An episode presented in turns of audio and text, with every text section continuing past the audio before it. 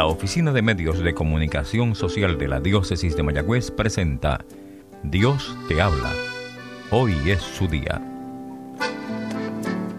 Un programa especialmente para ti. Abre tu corazón a su llamado.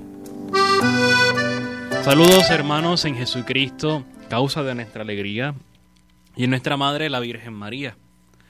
Hoy es domingo 7 de noviembre y en nuestra iglesia celebramos el trigésimo segundo domingo del tiempo ordinario. Fíjate que ya estamos en la recta final, ya estamos en noviembre. Ya pronto acabamos el tiempo ordinario y comenzamos el adviento para prepararnos a celebrar la Navidad, que tanto nos encanta culturalmente, pero que también representa tanta alegría, tanta esperanza en nuestra fe, porque nos habla de manera hermosísima del amor de Dios para cada uno de nosotros, que se, se anonada y se hace un niño para crecer en sabiduría, en gracia ante Dios, ante los hombres y salvarnos por medio de su sacrificio pascual. Pero también recordamos que noviembre es el mes dedicado a, a los difuntos. Así que este mes de noviembre es buen momento, es tiempo de gracia, es tiempo de Dios, para que tú y yo pues, vaciemos el purgatorio. Recuerda que el purgatorio es ese estado del alma en el cual se purifican las almas antes de entrar por completo limpias al cielo. Y aquello que purifica las almas, que les ayuda a purificarse aún más, es la oración que tú y yo podemos hacer por ellas. Noviembre, la iglesia lo coloca como el mes oportuno para recordarnos que tenemos que rezar por el eterno descanso de los fieles difuntos, tenemos que rezar por estas almas del purgatorio, para que prontamente puedan gozar de la gracia de Dios, de la visión beatífica, de estar cara a cara con Dios, y desde allí entonces puedan interceder por cada uno de nosotros. Aprovechemos, aprovechemos este tiempo de noviembre para encomendarlas. Seguro tenemos muchos familiares, muchos amigos que han fallecido, pues aprovechemos, aprovechemos para encomendarles. Hermanos, el Evangelio de este domingo es un Evangelio interesante. El Señor se encuentra ya en Jerusalén, está en el templo, y allí pues nuevamente habla en contra de los escribas y destaca la caridad, el desprendimiento de una viuda, de una señora. Pero vamos a escuchar el Evangelio tomado de San Marcos, capítulo 12, versículos 38 al 44. En aquel tiempo, Jesús, instruyendo al gentío, les decía, Cuidado con los escribas, que les encanta pasearse con amplio ropaje y que les hagan reverencias en las plazas Buscan los asientos de honor en las sinagogas y los primeros puestos en los banquetes, y devoran los bienes de las viudas, y aparentan hacer largas oraciones. Esos recibirán una condenación más rigurosa. Estando Jesús sentado enfrente del tesoro del templo, observaba a la gente que iba echando dinero. Muchos ricos echaban mucho. Se acercó una viuda pobre y echó dos monedillas es decir, un cuadrante. Llamando a sus discípulos les dijo, en verdad les digo que esta viuda pobre ha echado en el arca de las ofrendas más que nadie, porque los demás han echado lo de los que les sobraba, pero esta, que pasa necesidad, ha echado todo lo que tenía para vivir. Palabra del Señor, gloria a ti, Señor Jesús. Tu palabra me da confío en ti, Señor. Tu palabra es eterna, en ella esperaré. Fíjate que este evangelio tiene como dos grandes partes. La primera es el discurso en contra de los escribas y de los fariseos también, porque están en el mismo bando. Y la segunda es esa ofrenda de la viuda. Vamos primero a centrarnos en la primera parte. Fíjate lo que dice el Señor, que tengan cuidado con los escribas, porque les encanta pasearse por el mundo, les encanta ser reconocidos. Buscan reconocimiento, buscan recompensas materiales, viven de la apariencia. Estos hombres vivían una fe de apariencia. Digamos, el Papa Francisco le llama una espiritualidad cosmética. Es decir, ellos conocían la ley de rabo a cabo. La conocían muy bien. Conocían la moral, conocían qué quería Dios de cada uno de nosotros. Mas sin embargo, no lo vivían. Era una fe de etiqueta, era una fe de apariencia, era una fe vacía. Era una creencia, digamos, de la boca para afuera.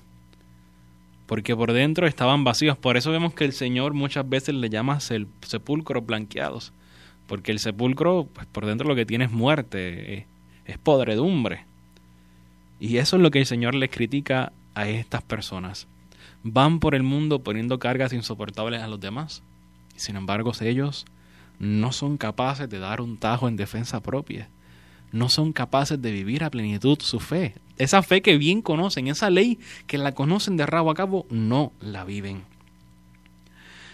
Fíjate lo triste que es vivir de las apariencias.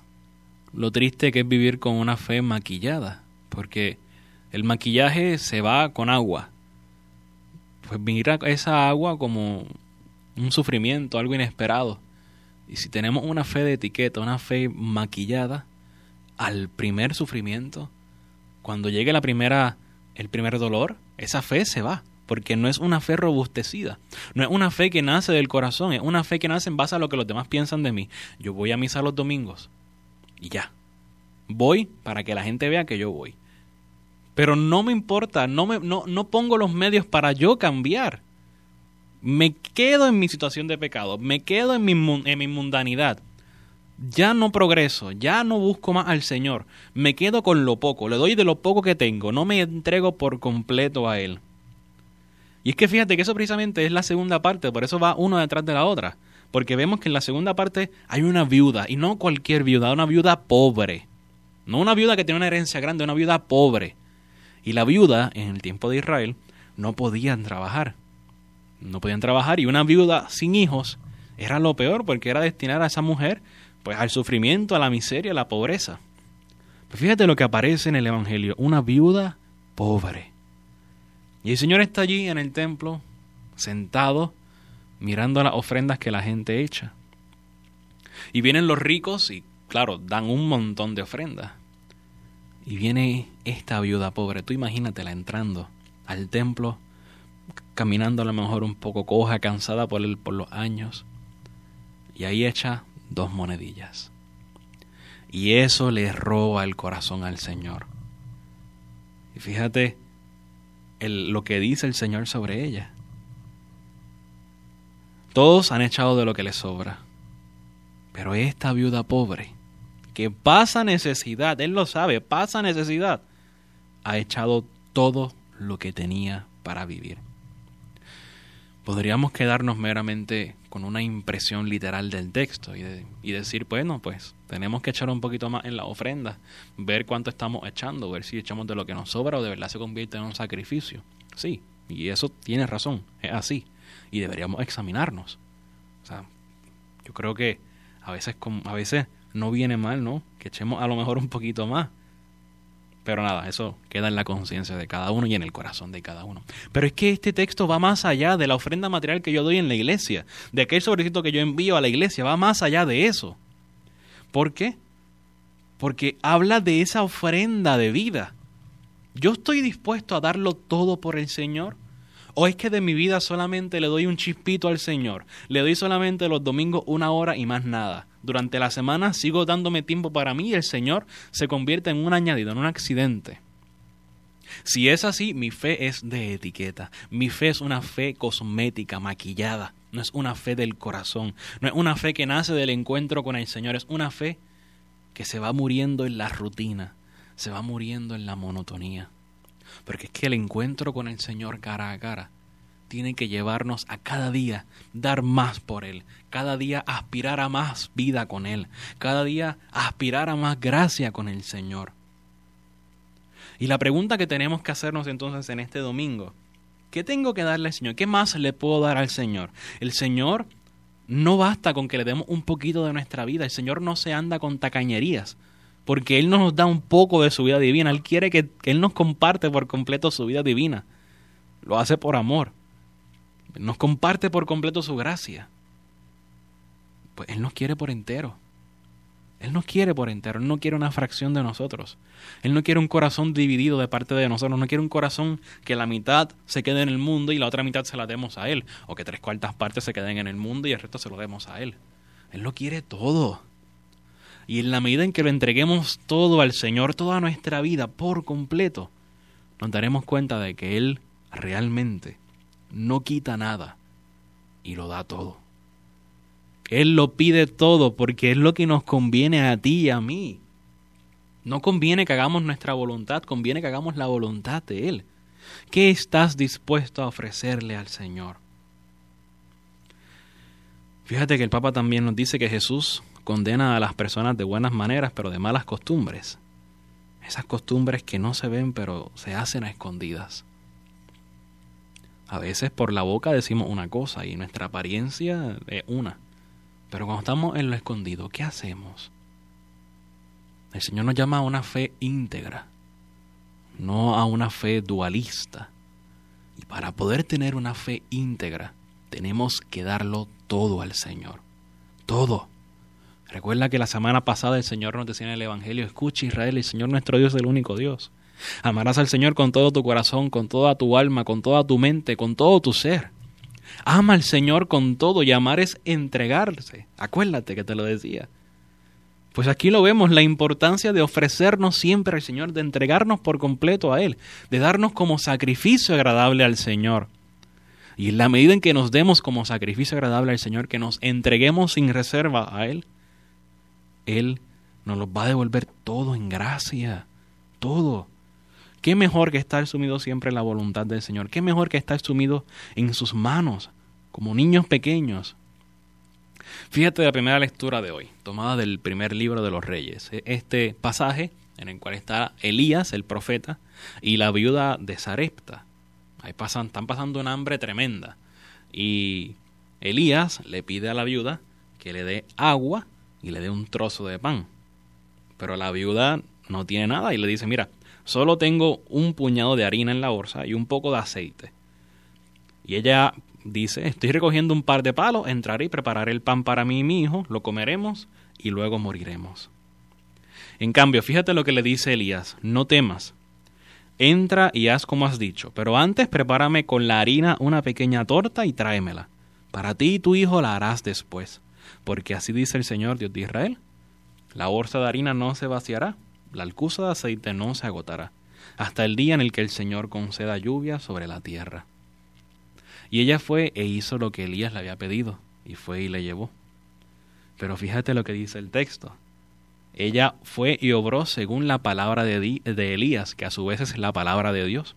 Y comieron Elías, ella y su familia. Y la orza de harina no se vació, y la alcusa de aceite nunca se agotó es la importancia de ofrecernos por completo al Señor. Es la importancia de darlo todo primero al Señor y desde el Señor a los demás. Es la importancia de darle nuestro corazón por completo al Señor, nuestra vida entera al Señor. Ofrécete al Señor por completo. No te resistas porque es lo que mejor nos conviene para ti, para mí, es darnos a Él. No vivamos de las apariencias. No vivamos nuestra fe para que los demás hablen bien de nosotros. Eso no tiene nada que ver. Vive tu fe para que acojas la gracia que el Señor tiene para ti y para mí. Vive la fe de verdad. Pon el corazón en cada cosa que hagas. Pon a Dios en cada cosa que hagas. Y te estarás santificando, te estarás entregando al Señor. Y en la medida en que nos entreguemos por completo al Señor, encontraremos verdadera alegría, verdadera plenitud, verdadera paz ánimo, entrégate, dalo todo al Señor y no te arrepentirás. Disfrutarás de la gracia de Dios y serás feliz junto a Él por los siglos de los siglos. Amén. Dios te habla, hoy es su día. Te habló el Padre Christopher González. La Oficina de Medios de Comunicación Social de la Diócesis de Mayagüez presentó Dios te habla Hoy es su día. Comentarios o sugerencias pueden ser enviadas a mecomayagüez.gmail.com o al apartado 2272 en Mayagüez, Puerto Rico 00681.